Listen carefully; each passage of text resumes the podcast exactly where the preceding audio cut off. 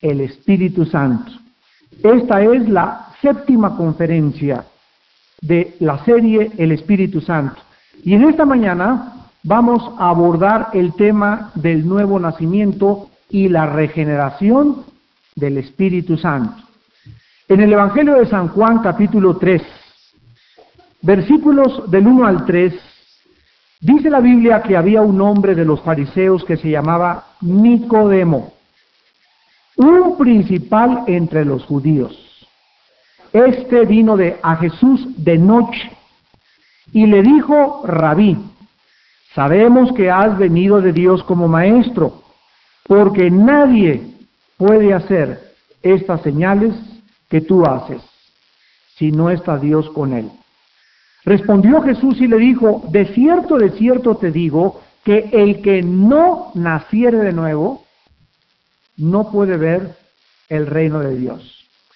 Este encuentro que tenemos en esta mañana de un hombre absolutamente, totalmente, radicalmente religioso con la persona de Jesús es asombroso.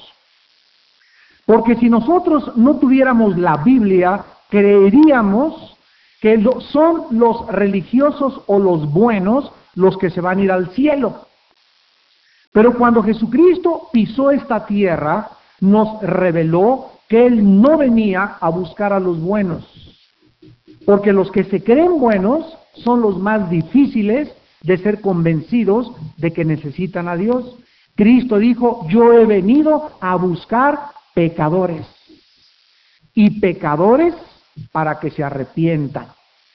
Nicodemo es la personificación total de la religión en los tiempos de Cristo. Era un hombre cultísimo, era un hombre decente, era un hombre que le era fiel a su esposa, era un hombre que diezmaba, era un hombre que de 11 a 12 iba a misa, tomaba la comunión, visitaba el Vaticano una vez al año y todas las cosas que cualquiera podría decir, ese mi abuelito se va al cielo. Sin embargo, cuando Nicodemo vino a Jesucristo, él era un religioso insatisfecho. Era una persona que a pesar de conocer el Antiguo Testamento, a pesar de haber estado estudiando con Gamaliel, que posteriormente fue maestro también del apóstol Pablo, a pesar de que este hombre Nicodemo tenía todos los requisitos que la ley demandaba y que cumplía, era un hombre vacío. Era un hombre que cuando Jesús se apareció en el firmamento, inmediatamente él supo, se sintió atraído por ese hombre Jesús y le fue de noche. El muy hipocritón todavía, para que no lo vieran sus compañeros religiosos, le fue a, preguntar y a inquirir algunas dudas que tenía acerca de la religión. Nicodemo le dijo a Cristo que los fariseos sabían que él venía de Dios, sin embargo era una mentira, porque los fariseos eran los que crucificaron y odiaron a Jesucristo. Pero Nicodemo, sabiendo que no podía engañar a Jesucristo, es interrumpido de su conversación y Cristo ya no lo deja hablar. Y antes de que Nicodemo siga adelante, le dijo Cristo a Nicodemo, quiero decirte que si tú no naces de nuevo, ni aunque vayas a misa, ni aunque te comulgues, ni aunque te hayan bautizado de chiquito, ni aunque vayas a la villa de peregrinación, ni aunque hagas buenas obras, ni aunque te cortes el chongo, ni aunque hagas mandas, no importa los sacrificios, no importa lo que diezmes, no hay nada en este mundo, ningún rito, ninguna ceremonia que capacite a ningún ser humano para entrar al cielo. De acuerdo a las palabras de Cristo, el ser humano tiene que nacer de nuevo. Nicodemo, pensando en la perspectiva física terrenal, sin comprender la dimensión espiritual en la cual Cristo le estaba hablando, le contestó en el versículo 4. ¿Cómo puede un hombre nacer siendo viejo? ¿Puede acaso entrar por segunda vez en el vientre de su madre y nacer? Nicodemo percibió que lo que Jesús le estaba refiriendo era lo que en aquellos tiempos comenzaba a ponerse en boga dentro de las filosofías orientales y que actualmente se conoce como la reencarnación. La reencarnación, déjenme decirles, es una doctrina antibíblica. Hebreos 9:27 dice que los hombres estamos destinados a morir una sola vez. Y después de nuestra muerte sigue el juicio.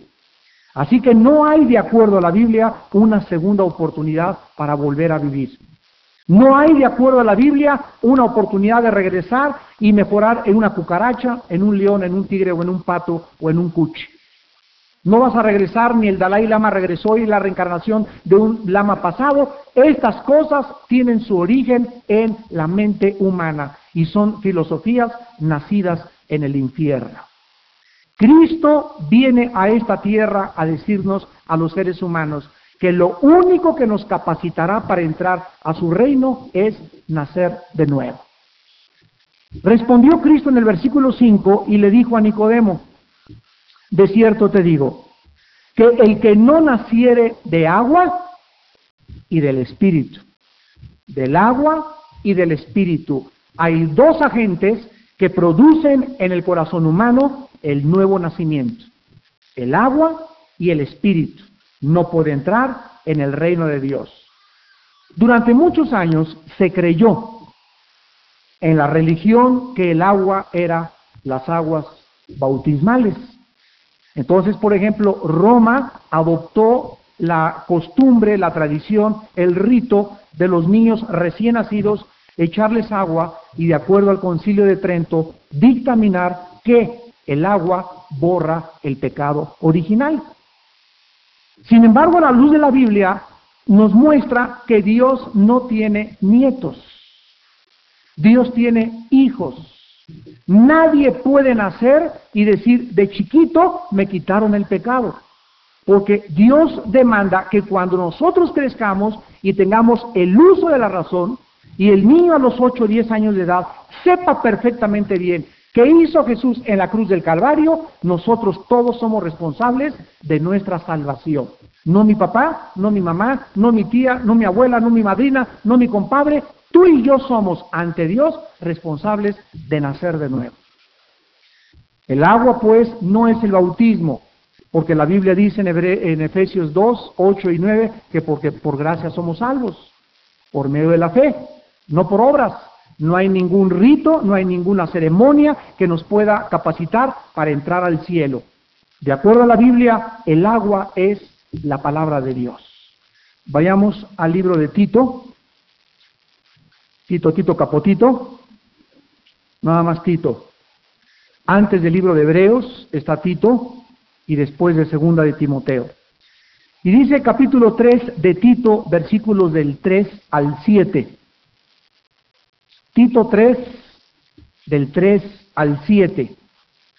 Porque nosotros también éramos en otro tiempo insensatos, rebeldes, extraviados, esclavos de concupiscencias y deleites diversos, viviendo en malicia y envidia, aborrecibles y aborreciéndonos unos a otros.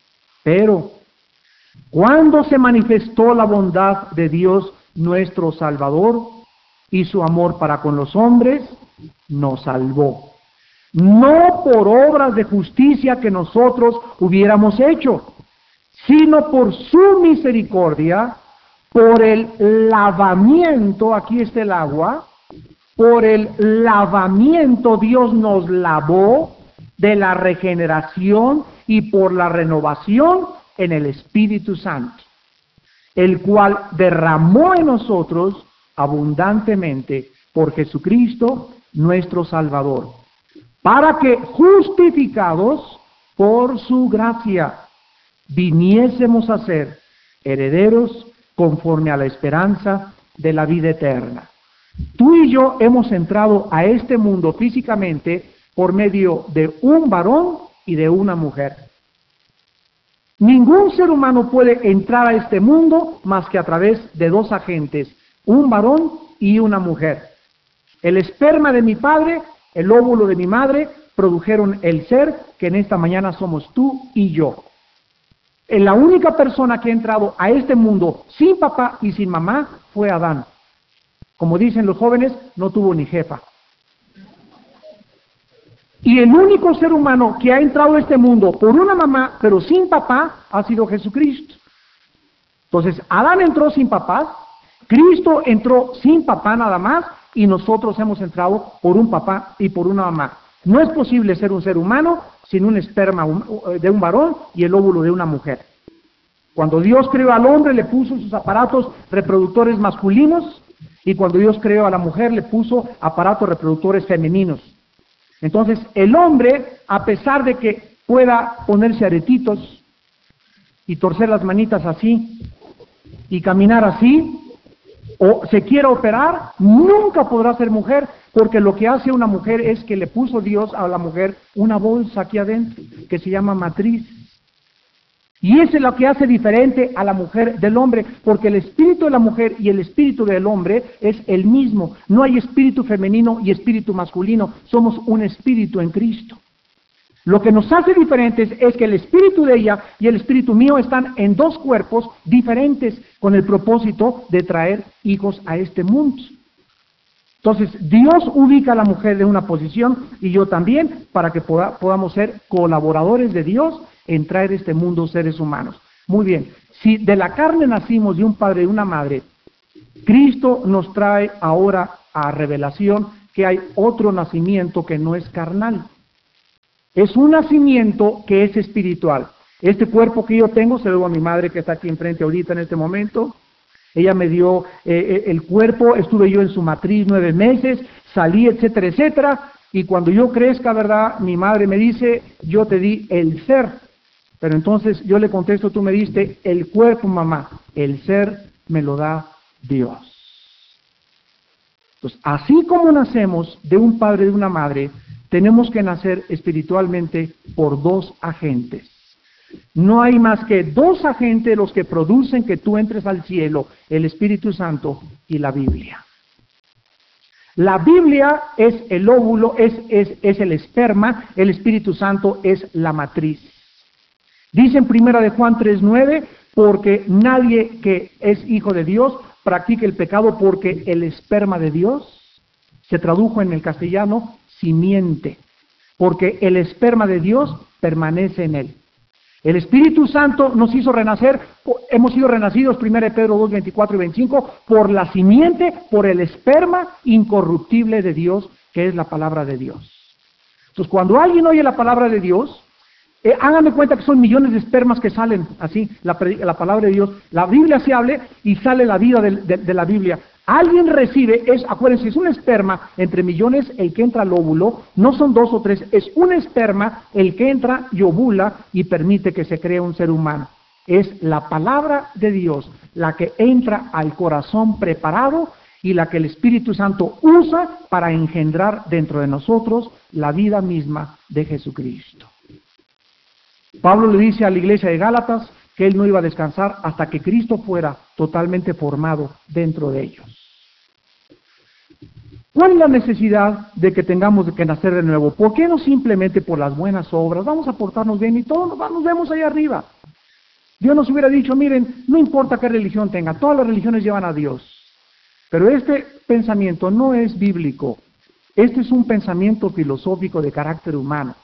Todas las religiones no llevan a Dios, todas las religiones llevan al mismo lugar, al infierno. ¿Por qué? Porque no son las religiones las que salvan al ser humano.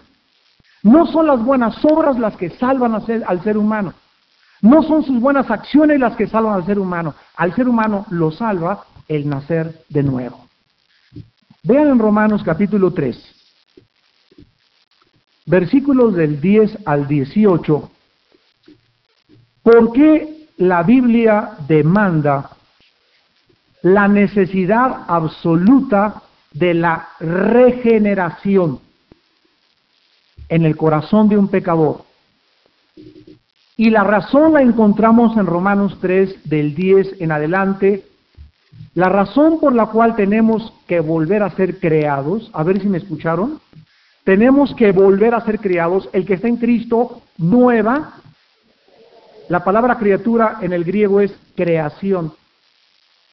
Dios no viene y nos parcha, eh, eso hace alcohólicos anónimos, neuróticos anónimos, sifilíticos anónimos, esquizofrénicos anónimos, mafufus anónimos. Todas estas organizaciones altruistas son buenas, pero ninguna de ellas puede cambiar la naturaleza humana. Tú vas Alcohólicos Anónimos y te quitan el alcohol, pero vas camino al infierno de todas maneras porque ya no tomas, pero sigues mintiendo y eres adúltero y eres fornicario y dices groserías, etcétera, etcétera. ¿Por qué? Porque es como un árbol al que solamente le cortan una, una rama y le quitan el alcoholismo, pero el problema del árbol no son las ramas, una es, una es rama de la mentira, la rama del alcohol, la rama de eh, eh, las drogas. El problema no es el árbol, el problema es la raíz porque del corazón salen todas las malas pasiones, fornicación, adulterio, ocultismo, lascivia, etcétera, etcétera. El problema del ser humano trasciende la psique. Los seres humanos que no conocen la Biblia inventaron hace un siglo lo que se llama la disciplina de la psicología y la psiquiatría. Entonces comenzaron los hombres a enfocarse en la psique. Y tú vas al psicólogo y él trata de analizar o diagnosticar por qué te comportas anormalmente, cuando el 65% de los psiquiatras en Estados Unidos están más locos que los chivos. El 65% de los, de los psiquiatras en Estados Unidos tienen problemas de neurastenia y problemas crónicos que se califican como enfermedades mentales. Entonces, el ser humano sabe que el, eh, comprendemos que algo está mal con nosotros. ¿Por qué fumamos?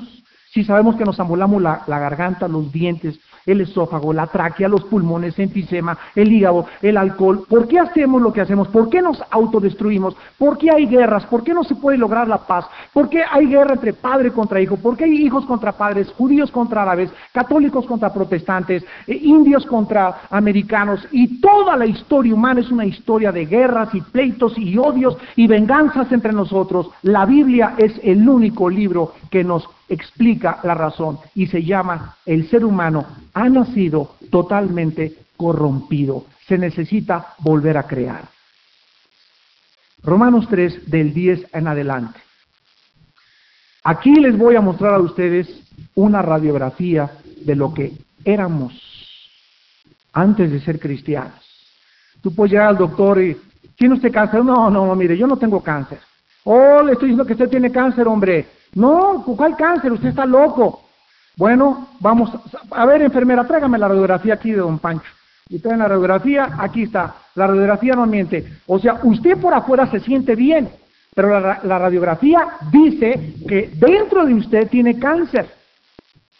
Entonces, el interior nuestro, físico, no se puede ver más que a través de un aparato que se llama rayos X, que penetran la carne y que retratan el estado interior del ser humano. Pues si es difícil ver el interior físicamente, ¿cuánto más es difícil ver espiritualmente cómo somos? Y como nadie nos ha visto espiritualmente porque no hay rayos X espirituales, la Biblia nos ofrece los únicos rayos X espirituales existen y que revelan lo que somos realmente delante de Dios, te guste o no te guste. Versículo 10, como está escrito, no hay justo ni aún uno. No hay un solo ser humano justo. Esto es importante. Ni siquiera Martín de Porres, ni siquiera Juana de Arco. Ni Martín Lutero, ni Martín Lutero, ni la Madre Teresa, ni la Madre Teresa. El Papa Juan Bonifacio XIII dice la Biblia, ningún ser humano que ha nacido en este mundo ante los ojos de Dios es justo. Ninguno, ninguno, ninguno.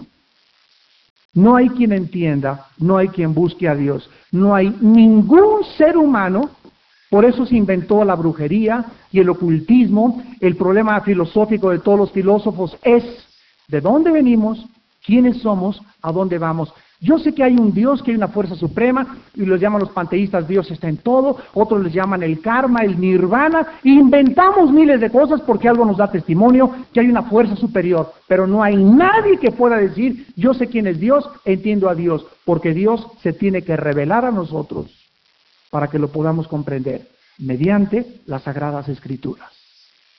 Si no conoce la Biblia, no tienes más que una perversión y una distorsión del carácter verdadero de Dios. Versículo 12, todos se desviaron.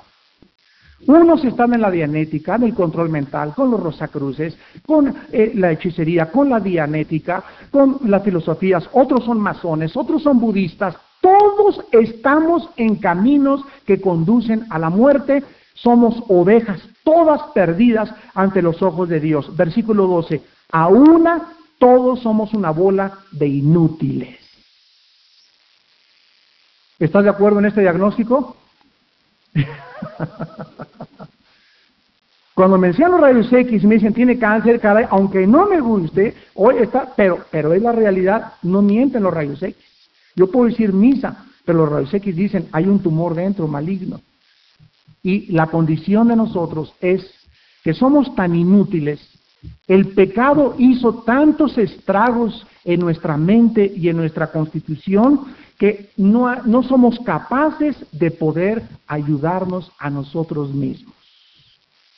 Desde el cielo tuvo que bajar Dios en la persona de su Hijo Jesucristo, para que Él desde allá arriba bajara a buscarnos, a meternos otra vez al corral y a decir, a sanarnos, a lavarnos, a crear dentro de nosotros una nueva criatura dentro de nosotros totalmente diferente del antiguo Armando que yo era. Él creó un nuevo Armando diferente a como yo antes pensaba, ahora pienso. Antes lo que yo hacía, ahora ya no lo hago. Antes lo que yo odiaba, ahora lo amo. Lo que antes amaba, ahora lo aborrezco. He sido completamente regenerado. Y si esta obra de Dios no se lleva a cabo dentro de nosotros, no puedes entrar al cielo. Dice el versículo 13 que sepulcro abierto era nuestra garganta, con nuestra lengua engañábamos había veneno debajo de nuestros labios. Éramos unos chismosos de primera, unos criticones de primera. Y aquí teníamos la venganza y la amargura y mi comadre la voy a envenenar. Y si yo pudiera matar a mi padre, y si yo pudiera hacer estas cosas, y aquí con la lengua le hacíamos así, se nos hacía como una serpiente. Y al rito, hola doña Panchita, ¿cómo está? Y se volteaba y con la lengua la picábamos. Estábamos llenos de ese veneno mortal. Dice el versículo 14, nuestra boca llena de maldición y de amargura, nuestros pies rápidos para derramar sangre, quebranto y desventura eran nuestros caminos y nunca conocimos lo que es la paz. Por eso tomábamos, por eso nos emborrachábamos, por eso tomábamos drogas, por eso me metí a los masones, por eso me metí, me quería ir a los lamas con, con los tibetanos para buscar, buscar, buscar qué cosa, la paz del alma. Dios nos creó con un vacío a, propósito a todos los seres humanos. Y este vacío solamente hay algo que puede embonar exactamente en ese vacío con el cual naciste tú y yo. Y esto que es lo único que puede entrar a este vacío y llenar este vacío es la persona de Jesucristo. Por eso le dijo en Juan 4 a la mujer samaritana, mira mujer, ¿sabes una cosa? Tú puedes seguir bebiendo agua y agua y agua y agua y vas a quedar siempre con sed, pero yo te voy a dar un agua que tú no conoces y el agua que yo te voy a dar no solamente te va a saciar, sino que se va a convertir dentro de ti en una fuente, en una fuente de ríos de agua viva, pero que tú tienes que llenar diario, porque el agua es la palabra. Ya Dios me, salva de mis pecados, ya soy cristiano y recuerdo que soy una fuente y que las fuentes se secan si no se llenan. Entonces ahora Dios me deja la palabra y me dice, Armando, ahora yo te lavé con el agua, ahora eh, llena tu pozo diario porque todos los días, escucha bien, todos los días amanecemos sin agua. Ayer fui lleno del Espíritu Santo y a borbotones prediqué y hablé en lenguas y hice esto y maravilloso y vi al arcángel Miguel hasta Juan Diego se me apareció ayer. Y fue un estado de éxtasis y de euforia maravilloso. Ayer fue ayer. Hoy necesito comprender que necesito volver a ser lleno del Espíritu Santo y mañana lleno del Espíritu Santo y pasado lleno del Espíritu Santo. Por eso se nos manda en carácter imperativo en Efesios 5:18. Sean llenos del Espíritu Santo. En el original griego significa continúen siendo todos los días llenos del Espíritu Santo. Cuando Dios les dio el maná a los judíos, les dijo, no lo guarden al otro día. Ya comenzaba Dios a establecer principios para que el ser humano comprendiera que Dios es nuestra provisión diaria. No fue la de ayer, no fue la de antier. Él es Jehová, el Dios de hoy. Es el Dios de hoy. Y si tú dejas de llenar tu cántaro, tu pozo diario de esta agua, te secas. Porque dentro de nosotros no hay nada que la produzca. Es el Espíritu de Dios con la Biblia la que produce dentro de mí estos ríos en los que diario tengo que fluir. Y cuando yo estoy lleno, fluyo y le doy a la gente a beber. ¿Cómo puede una jarra vacía llenar vasos? ¿Cómo puedes tú siendo madre y estando vacía de Dios, darles algo a tus hijos? Nadie puede dar lo que no tiene.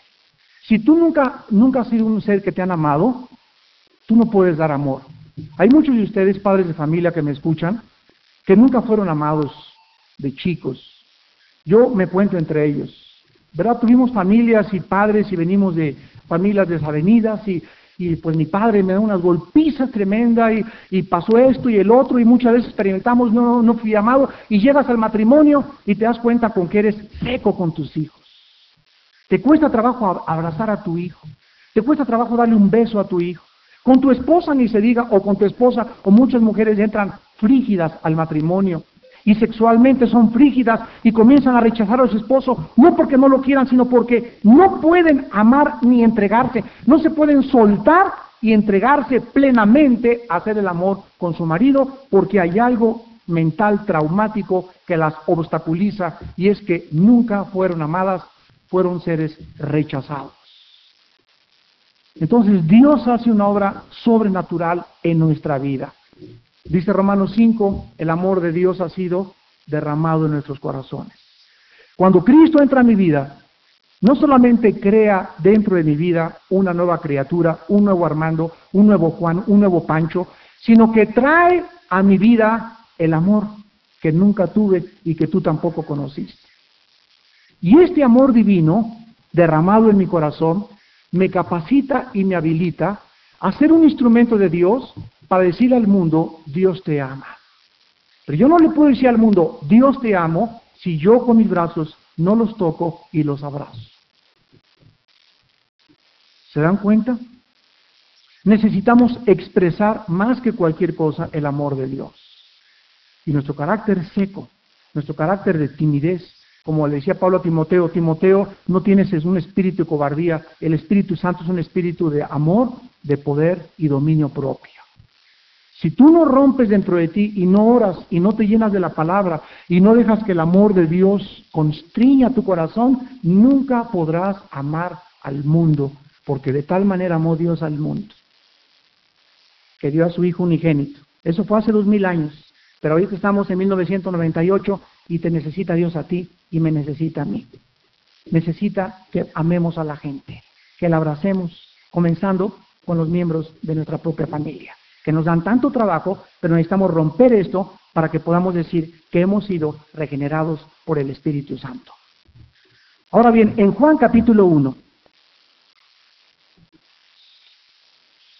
versículo 12 y 13, se nos explica de qué forma nosotros comenzamos a vivir otra vida. Más a todos los que le recibieron. Ahora saben ustedes en esta, ¿no? en esta mañana, te puedes llamar católico, te puedes llamar protestante, te puedes llamar, no es que yo desde chiquito fui presbiteriano y nací en cuna evangélica. Repito, Dios no tiene nietos. Dios tiene hijos e hijas.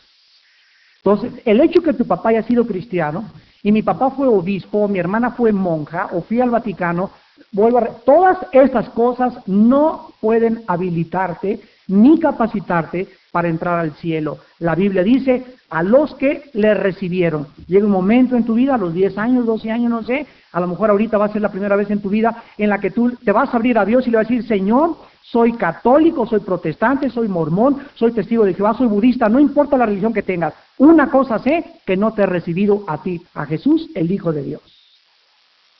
Si tú le recibes ahora dice el versículo 12, y crees en su nombre, ¿qué significa Jesús? Significa el Salvador, Yoshua. Yoshua Mashiach en el hebreo. Jesús el Salvador, que significa el Salvador ungido. Jesús Cristo, Jesús Christus, significa el Salvador ungido. Cristo significa ungido, Jesús el Salvador. Él era el Salvador ungido.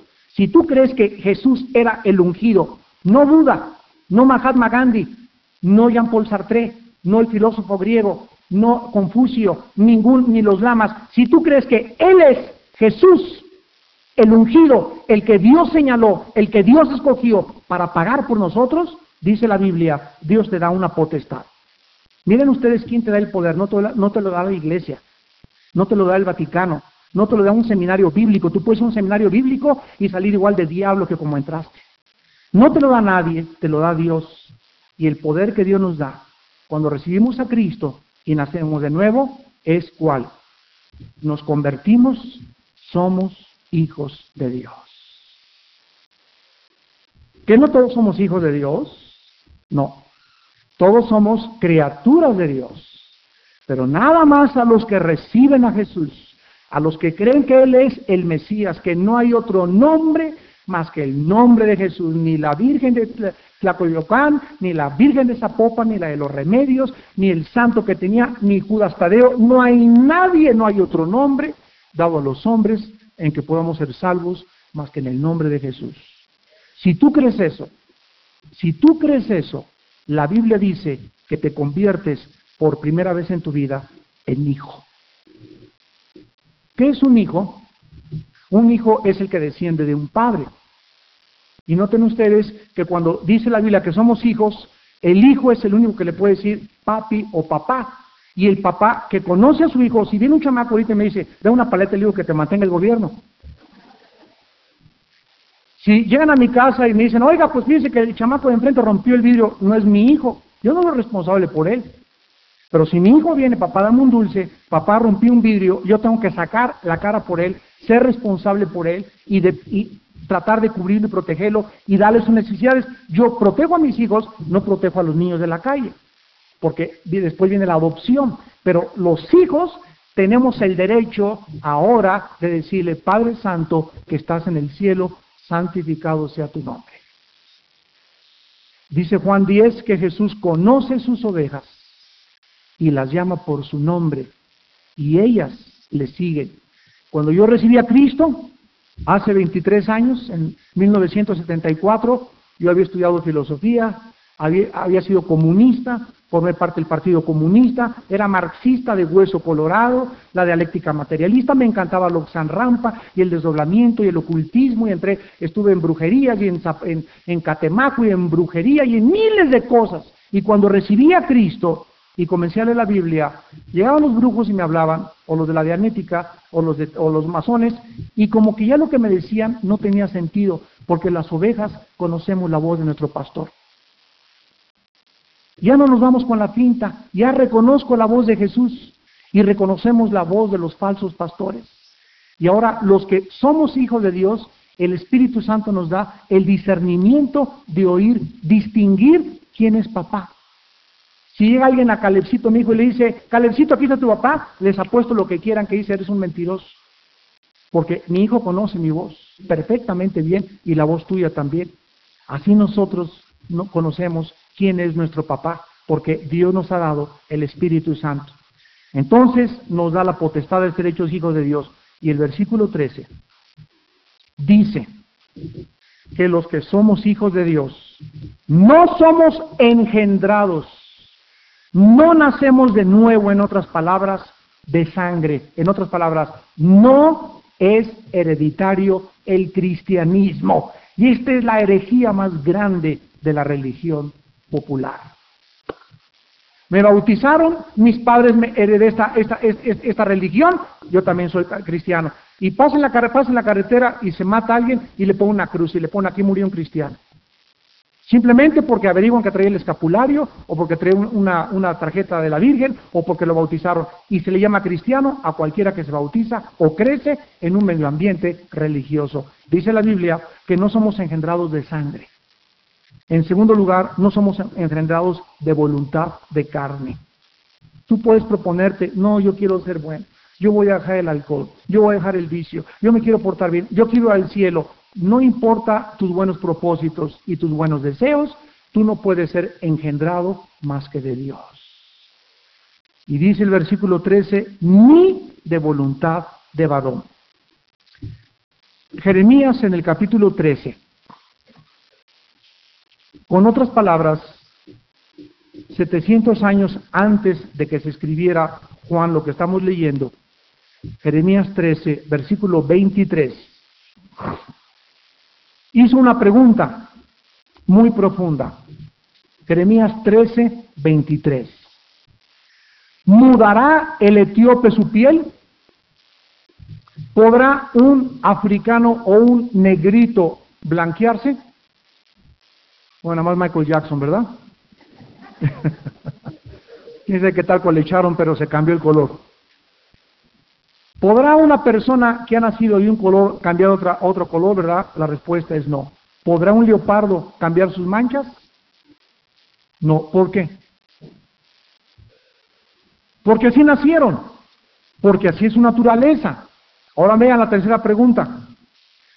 Así también pueden ustedes hacer el bien cuando están habituados a hacer el mal.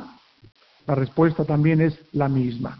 Así como es una imposibilidad que un leopardo se le cambie la piel y un negrito se vuelva blanco o un blanco se vuelva negro, la misma imposibilidad estriba en nuestra naturaleza. Ningún ser humano, por más que se afane, podrá agradar y ser acepto ante los ojos de Dios. Podrá ante su religión decir, soy un buen religioso, soy un buen protestante, soy un buen católico, comparado con todos los demás, pero ante los ojos de Dios, tú eres una persona absolutamente corrompida, depravada y sin esperanza si no naces de nuevo. Dice en el libro de Segunda de Reyes, capítulo 6, versículo, vamos a ver de qué versículo vamos a leer, Segunda de Reyes 6, versículo 15 al 17, un ejemplo de cómo funciona esto en el mundo físico y en el mundo espiritual. Aquí tenemos en este pasaje, Segunda de Reyes 6, versículo 15 al 17, que se levantó de mañana y salió el que servía al varón de Dios, está hablando de Eliseo y su sirviente. Y se encuentran con que un ejército tenía sitiada la ciudad. ¡Qué barbaridad! Toda la ciudad con gente a caballo, así, amenazando la ciudad. Y el criado de Eliseo exclamó, ¡Ah, Señor mío! ¿Qué haremos? Cuando el criado vio toda esta situación, dijo lo mismo que muchos que aunque tienen ojos físicos, no tienen ojos espirituales, y esto es una pena en los cristianos. Hay cristianos que como este criado, mira nada más, no hay fuentes de trabajo, no hay manera de que podamos salir de este problema de la pobreza, no hay manera de que pueda pagar yo mis deudas, no hay, no hay manera de que mis hijos puedan entrar a la escuela. Los cristianos ya no funcionamos como este criado, viendo con nuestros ojos físicos el mundo. Porque la Biblia dice que tenemos unos ojos que cuando nacemos de nuevo se convierten en lámparas espirituales que pueden penetrar la oscuridad del mundo físico y nos pueden hacer ver lo que existe en el mundo espiritual invisible. Y esto fue lo que sucedió. Entonces le contestó el versículo 16, Eliseo, no tengas miedo, porque más son los que están con nosotros que los que están con ellos. El criado ha de volteado haber dicho de, de cuál fumó. ¿De qué estás hablando? ¿Cómo que más? Estamos tú y yo nada más. Ah, versículo 17, oró Eliseo y dijo, te ruego Jehová que abras sus ojos para que vea. Entonces Jehová abrió los ojos del criado y miró. Y he aquí que el monte estaba lleno de gente de a caballo y de carros de fuego alrededor del liceo.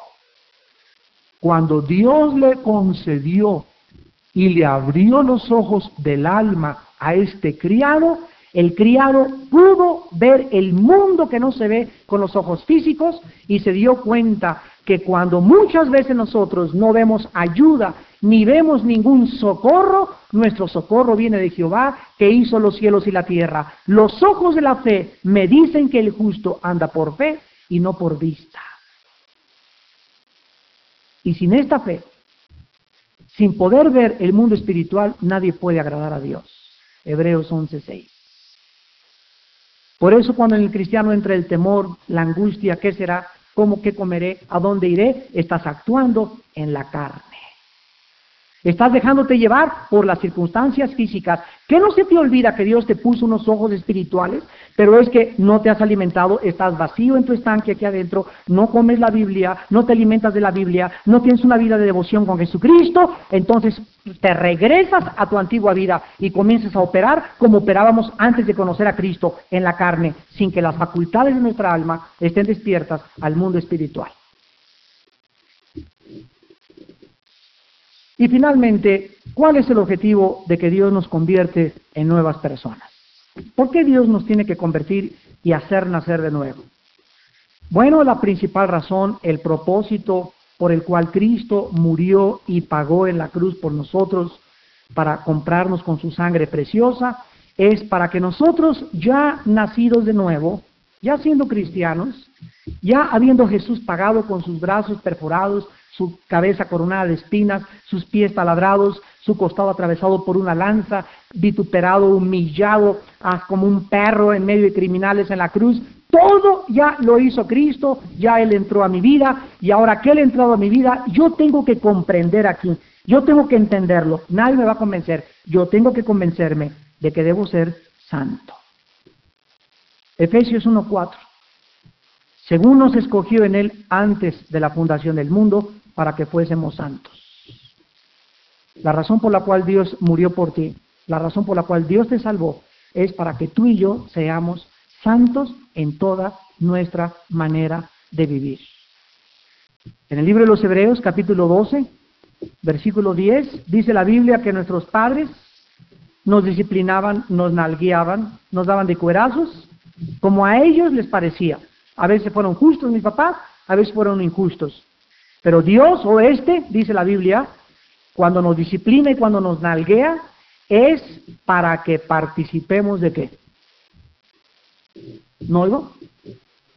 Hebreos 12:10, de su santidad. Si chocaste, si te robaron, si tu novio se te fue, si tu esposa te dejó, si perdiste un hijo, todas las circunstancias de los cristianos, ya estando en Cristo, todo lo que nos pasa tiene un propósito. Todo lo que nos pasa tiene un propósito, que seamos santos. Todo es con el propósito de acercarnos a Dios. Dios me quita una cosa para acercarme más a Él. Dios me manda una tragedia porque ya me saqué la lotería y ya me ensoberbecí y ahora ya no necesito, ya no necesito leer tanto la Biblia porque no tengo necesidades y Dios me vuelve a quitar cosas para que yo vuelva otra vez a quebrantarme porque cercano está Jehová a los quebrantados de espíritu y salva a los contritos de corazón. Todo lo que hace Dios en tu vida y en mi vida tiene un propósito, acercarnos a Él. Tú podrías preguntarte, Señor, está bien, mira, ya te entiendo y gracias a Dios que me has dado comprensión y discernimiento, pero ¿por qué quieres que sea santo? ¿Cuál es tu rollo?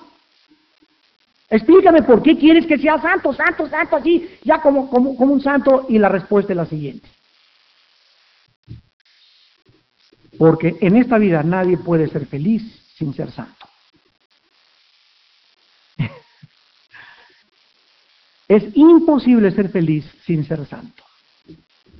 ¿Y quién no quiere ser feliz? A ver. Nada más que queremos, ¿verdad? Engañados. No, si tengo dinero voy a ser feliz, si tengo alcohol voy a ser feliz, si tengo un, un rorrote panquecito marinela voy a ser feliz, si tengo esta voy a ser feliz, si, si, si, si soy gerente de la compañía voy a ser feliz. Y todas estas cosas, dijo Jesús, los éxitos que alcancemos en la vida siempre nos dejarán insatisfechos. Dios es el que creó este vacío a propósito para que cuando encontráramos a Cristo, pudiéramos decir como el apóstol Pablo, Señor, ¿qué quieres que yo haga? Y a bajar la cabeza y saber que hemos llegado al final de nuestra búsqueda al encontrarnos con Jesús. Las personas que pecan, las personas rebeldes, las personas que resisten, las personas malas, son las más infelices. Pregúntaselo a Arismendi.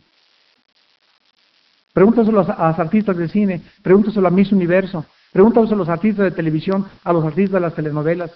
Pregúntale si esa cara que ponen enfrente todos es la misma que tienen cuando están en sus casas solos, cuando no tienen amigos y cuando se dan cuenta que mientras dura la belleza, les dura la felicidad. Pero existe una grande relación entre ser santo y ser feliz. Solo la santidad, saber que tengo una conciencia tranquila, me da paz. No le debo nada a nadie. Mi conciencia está limpia, soy fiel a mi esposa, en mi mente, en mi cuerpo. Tengo una comunión diaria con Dios.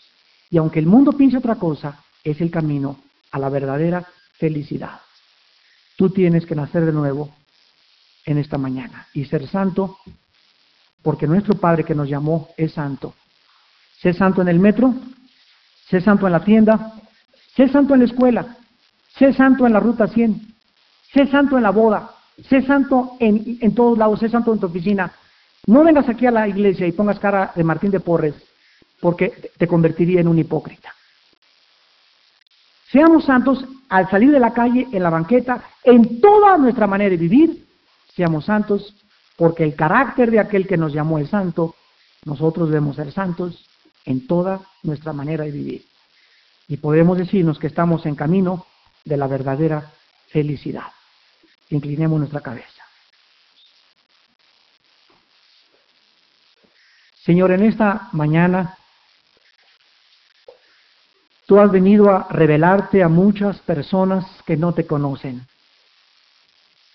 y a través de la iluminación del Espíritu Santo y de la predicación de tu santa palabra, tú les has convencido en esta mañana de que no basta ser como ellos son y de que nosotros no escogemos el camino al cielo. Tú nos has revelado en las sagradas escrituras la forma como el ser humano puede cambiar. Ningún hospital, ningún método humano puede cambiar a ningún ser humano.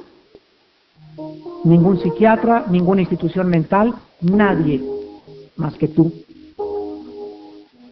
Y para cambiar a un ser humano, éste tiene que volver a nacer. Tiene que volver a convertirse en una nueva criatura.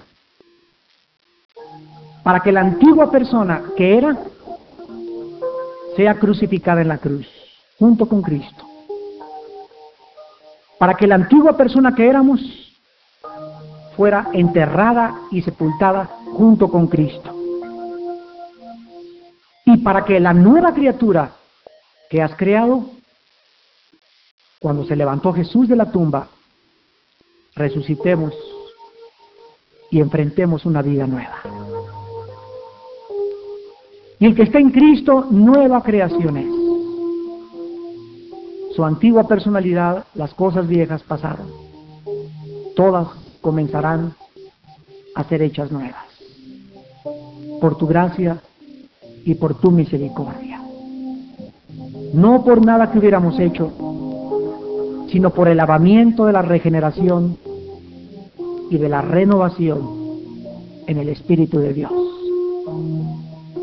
Ahí desde tu lugar en esta mañana, recibe a Cristo como tu Señor y Salvador. Dile ahí desde tu lugar, tal vez por primera vez, Señor mío y Dios mío, estoy convencido que he pecado contra ti, que mis caminos no te son agradables, aunque ante mis ojos lo son. Pero ya no me importa agradarme a mí ni a las personas. Ahora me interesa, ¿qué opinas tú de mí? Y tú me has mostrado en esta mañana a través de tus rayos X que soy un desastre en mi interior, que no hay nada bueno en mí, nada, y que además soy incapaz de ayudarme, menos que me ayude la gente. Tú tuviste que bajar del cielo y morir en una cruz y dar tu sangre para que con tu sangre me lavaras de todos mis pecados. Ahora te pido, Jesús, creyendo que tú eres el Cristo de Dios, el Salvador de la humanidad, que entres a mi corazón. Te recibo como mi Señor y como mi Salvador, pidiéndote que me hagas nacer de nuevo, que cambies mi vida, mi personalidad, mis ambiciones y mis metas, porque quiero ser la persona que tú quieres que yo sea. Quiero conocer la santidad que nunca he conocido y saber que en ella seré inmensamente feliz. En el nombre de Cristo. Amén.